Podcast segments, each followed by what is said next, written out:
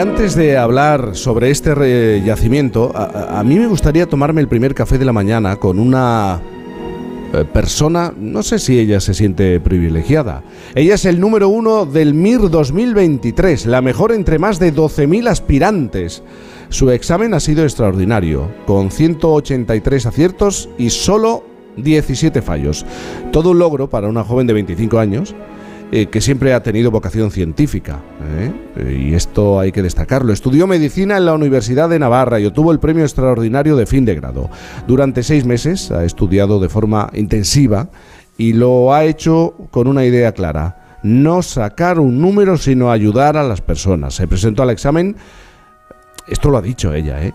intentando pasárselo bien y estaba haciendo el MIR. Oye, es que puedes, puedes, disfrutarlo, ¿eh? Puedes disfrutar un examen. bueno, esto lo podemos debatir, pero es al final no deja de ser una competición, aunque ella no lo ve como una competición. Mm. Y ha superado todas las expectativas. Ahora ha conseguido el sueño de todo estudiante de medicina, elegir con libertad su especialidad. Y aquí también está la sorpresa, porque los que habitualmente a lo largo de la historia, si repasamos el histórico, han conseguido el número más alto, la mejor posición, se decantan, por ejemplo, por dermatología. ¿Por qué eligen dermatología? ¿O por qué ha elegido Patricia, así se llama, dermatología? Patricia Andrés, número uno del MIR 2023. Patricia, buenos días. Hola, buenos días. Buenos días, Patricia, ¿cómo estás? Pues muy ilusionada, la verdad, por estar con vosotros. Muy, ilusionada. Estamos ilusionados nosotros. Ay, enhorabuena. Enhorabuena. muchas gracias. Eh, enhorabuena. Estamos hablando de la oferta más amplia de la historia, con 8.550 plazas, a las que se han presentado 12.668 licenciados. Y tú, tú has quedado la primera. Eh, esta pregunta ya sé que te la han hecho mucho, yo no voy a ser nada original, pero ¿tú esto no te lo esperabas? ¿O, ha habido algún momento en el que cuando ya has terminado el examen has dicho, esto va y esto va a salir muy bien? Pues bueno, la verdad es que yo a lo largo de la carrera no, o sea, solo soñaba con esto, pero sí que es verdad que cuando acabé el examen y puse la última crucecita, me puse un poco a temblar. En plan, yo sabía que había hecho algo, algo importante y algo bien hecho. Entonces, bueno, pues eso lo noté. Y cuando salí eh, del examen me encontré con mis padres y me puse a llorar y me preguntaron, ¿pero qué te ha salido mal? Y yo no, es que creo que me ha salido muy bien. Y ya mi padre ayer me, me dijo, que no me lo había dicho hasta entonces, que ahí ya sabía que, que, yo iba a ser la número uno. Y yo menos mal que no me lo dijo antes porque me daba presión porque tu padre te lo veía en la cara, sabía cómo estabas trabajando. ¿Por qué pensaba tu padre que ibas a ser la número uno? Bueno, pues a lo largo de mi vida, eh, pues, o sea, se veía que yo pues me esforzaba y, tenía buenos resultados en el colegio, en la universidad.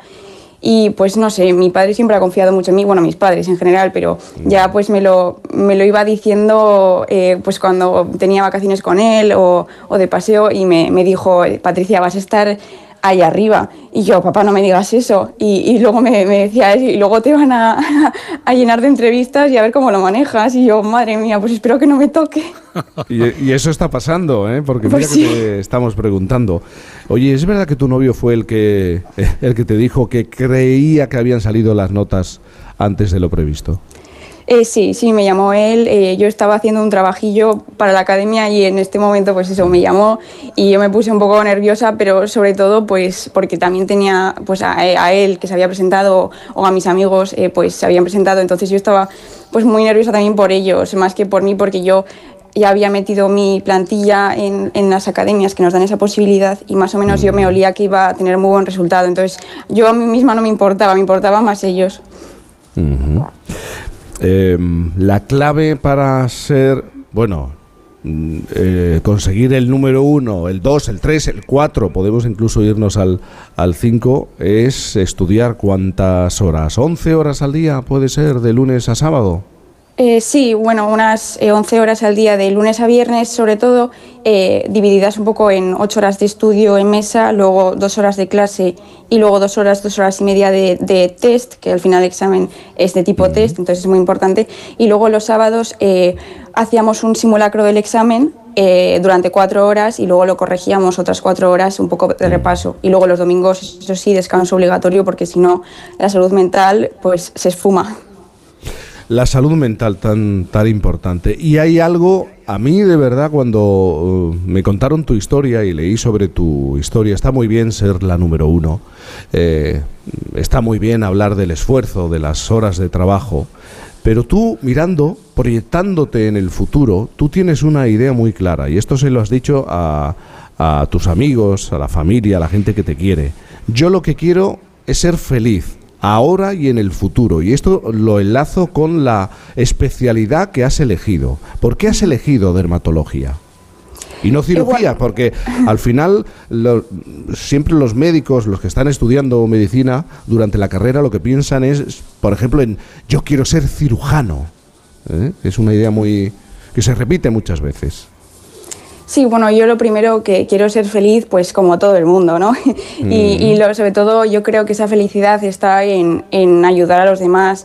Ya lo he ido viendo a lo largo de mi vida que, y he pasado por diferentes etapas y yo lo que me he dado cuenta es que si pones los ojos en el otro, pues tú eres más feliz y la gente que solamente piensa en sí mismo, pues es la más amargada. Entonces, partiendo de esa base, yo eso es lo que quiero en mi vida y ya esa decisión ya sé que la voy a conseguir porque, o sea, eh, porque elegí medicina y eso es servicio a los demás. Entonces, elija lo que elija, pues probablemente sea feliz. Luego ya, pues tengo que elegir y está en mis manos el abanico más eh, completo de especialidades y de sitios. Entonces, a la hora de elegir, tengo que o sea, tengo en cuenta mis gustos a lo largo de la carrera, que, que, son muy personales eh, y que se, se encuentran en la dermatología, como es pues que me gustaban mucho las enfermedades infecciosas y la dermatología tiene una parte muy importante en su propio nombre que es la venerología, que son las enfermedades infecciosas de transmisión sexual y eso me, interesa muchísimo. Luego además tiene una parte muy importante de anatomía patológica, departamento del que fui yo alumna interna y además eh, de que es preciosa porque la gente pues no, no, no, conoce, realmente es como una gran desconocida esta especialidad, hasta que no tienes la posibilidad de elegirla pues es muy fácil como pues eh, reducirla a cosas pues como yo que sé el acné o pues no sé, o, los lunares, ¿no? Que también es importante y a la gente eso le afecta y es también muy importante saber tratarlos bien, pero es muy completa, es muy transversal, es muy visual, es eh, además médico-quirúrgica. Más tranquila. Es, tranquila, es, tranquila y eso también es un factor importante que hay que tener en cuenta a la hora de decidir tu, tu vida, ¿no? Claro, por eso te preguntaba, hay otras especialidades, un cirujano, a lo mejor un cirujano llega a estar hasta ocho horas en un quirófano y, sin desmerecer a los dermatólogos que nos puedan estar escuchando, eh, eh, el ritmo normal de trabajo es muy distinto al de un cirujano o al de un profesional que está en urgencias, ¿no?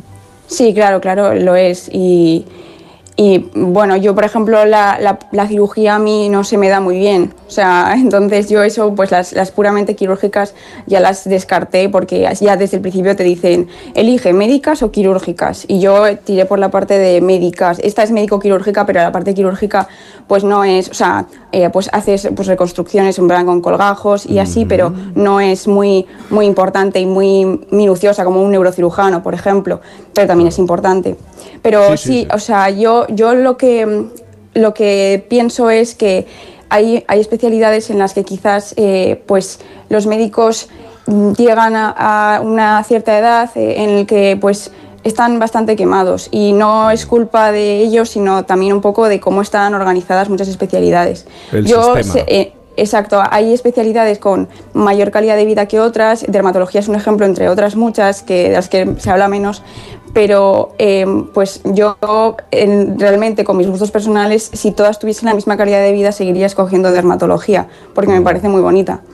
Oye, Patricia, una cosa más. ¿Quieres pasarte por Málaga? ¿Por qué quieres eh, visitar a una amiga en Málaga? ¿Qué quieres ver aquí en Málaga, en la provincia de Málaga? Bueno, pues es que ahí tengo a mi mejor amiga con la que estoy estudiando y obviamente quiero visitarla. Y luego eh, sus padres son médicos y entonces eh, pues me van a enseñar pues hospital y sobre todo pues para ver los, los distintos servicios, porque yo digo que voy a hacer dermatología, pero realmente la decisión es en abril, todavía queda mucho tiempo. A mí pues me preguntan qué, he pensado y yo digo lo que he pensado, pero, pero eso, mm, porque es la que más me ha convencido y la que más he procesado, pero también voy a mirar pues otros, otras especialidades como es el día a día, aunque ya lo he ido viendo a lo largo de la carrera, y también pues un poco visitar Málaga, que me, apetece ir a donde estéis vosotros ahora mismo. Bueno, imagínate, ya encima eh, puedes elegir la especialidad que te gusta, dermatología, y si encima acabas en Málaga trabajando, pues esta idea que tú tienes de ser feliz ahora con 25 y con 50 años, pues, pues tienes el camino prácticamente hecho. Así que nos ha alegrado mucho hablar contigo. ¿eh? La cultura, esto que se habla tanto de la cultura del esfuerzo, Patricia Andrés, la número uno del MIR 2023 ella estudiando de lunes a viernes, incluso el sábado, 11, 12 horas. Pues este esfuerzo y este convencimiento te ha llevado a convertirte en la número uno. Patricia, gracias por ese café y por contarnos tu historia. Muchas gracias a vosotros. Gracias. 8.31, las 7.30.